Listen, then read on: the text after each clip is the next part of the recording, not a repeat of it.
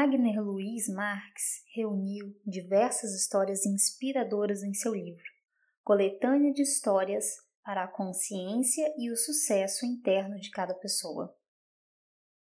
Hoje vamos nos debruçar sobre uma dessas muitas histórias, intitulada O Ferreiro.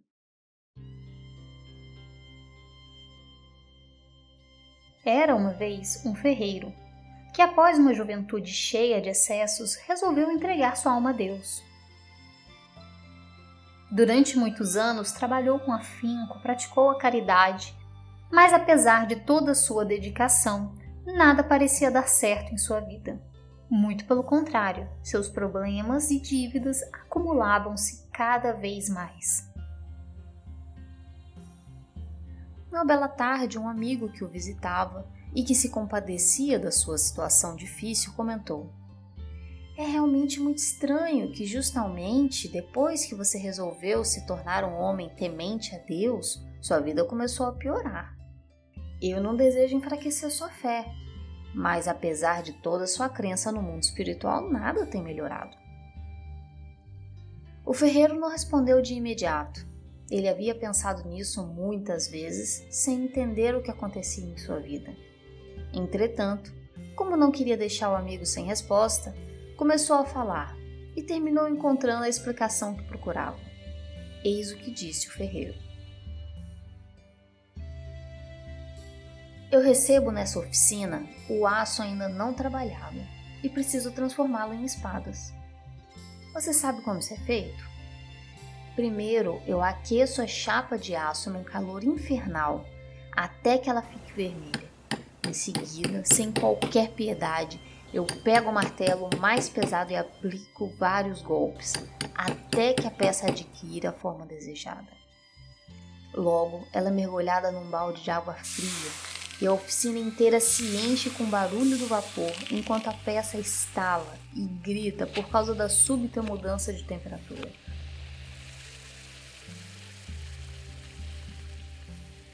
Tenho que repetir esse processo até conseguir a espada perfeita. Uma vez apenas não é o suficiente. O ferreiro deu uma longa pausa, acendeu o cigarro e continuou. Às vezes, o aço que chega nas minhas mãos não consegue aguentar esse tratamento. O calor, as marteladas, a água fria termina por enchê-lo de rachaduras, e eu sei que jamais se transformará numa boa lâmina de espada. Então eu simplesmente coloco no monte de ferro velho que você viu na entrada da minha ferraria. Mais uma pausa e o ferreiro concluiu. Sei que Deus está me colocando no fogo das aflições. Tenho aceito as marteladas que a vida me dá e às vezes sinto-me tão frio e insensível como a água que faz sofrer o aço. Mas a única coisa que eu peço é: meu Deus, não desista até que eu consiga tomar a forma que o Senhor espera de mim. Tente da maneira que achar melhor pelo tempo que quiser, mas jamais me coloque no monte do ferro velho das almas.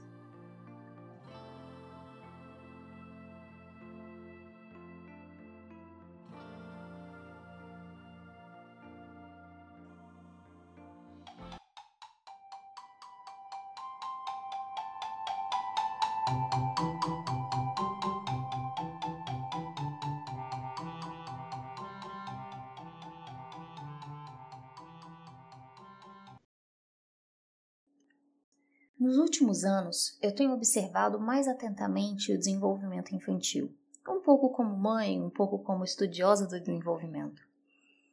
E tenho aprendizado um pouco óbvio que finalmente entendi. É impossível que uma criança aprenda a andar sem antes cair. Uma criança pode aprender a andar sem antes engatinhar.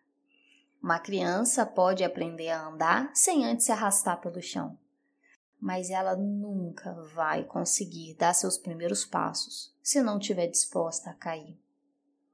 E uma vez apenas não é suficiente. Ela vai cair várias e várias vezes, até aprender a dar os primeiros passos, até aprender a firmar sua caminhada. E como eu disse, pode parecer um pouco óbvio demais essa conclusão, mas ela é mais valiosa do que parece.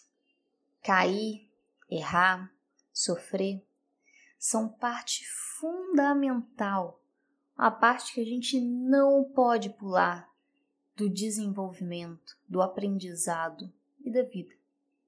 O texto, como temperar o aço, nos lembra que para se chegar em um resultado excelente da espada, o aço muito tem que sofrer, e apenas uma vez não é o suficiente. Da mesma forma, nós, para nos tornarmos os adultos, os seres humanos que nós somos, nós muitas e muitas vezes precisamos errar, precisamos sofrer.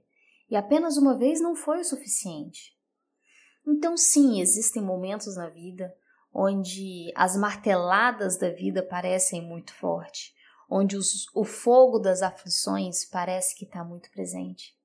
Mas nesse momento, podemos nos lembrar que estamos aprendendo algo novo e fundamental, tão fundamental quanto é para uma criança aprender a andar. Esse processo de repetições constantes vai nos acompanhar a vida toda para qualquer coisa que realmente vale a pena.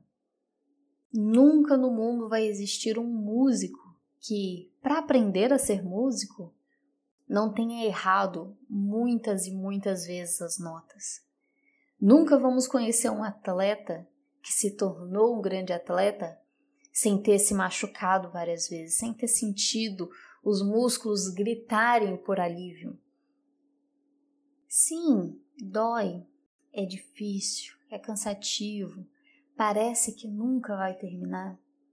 Assim como pode parecer para o bebezinho que ele jamais vai andar com aquela firmeza que seus pais andam. Mas é uma parte que não se pode pular. É uma parte essencial, é uma parte fundamental do grande aprendizado que temos na vida de nos tornarmos humanos.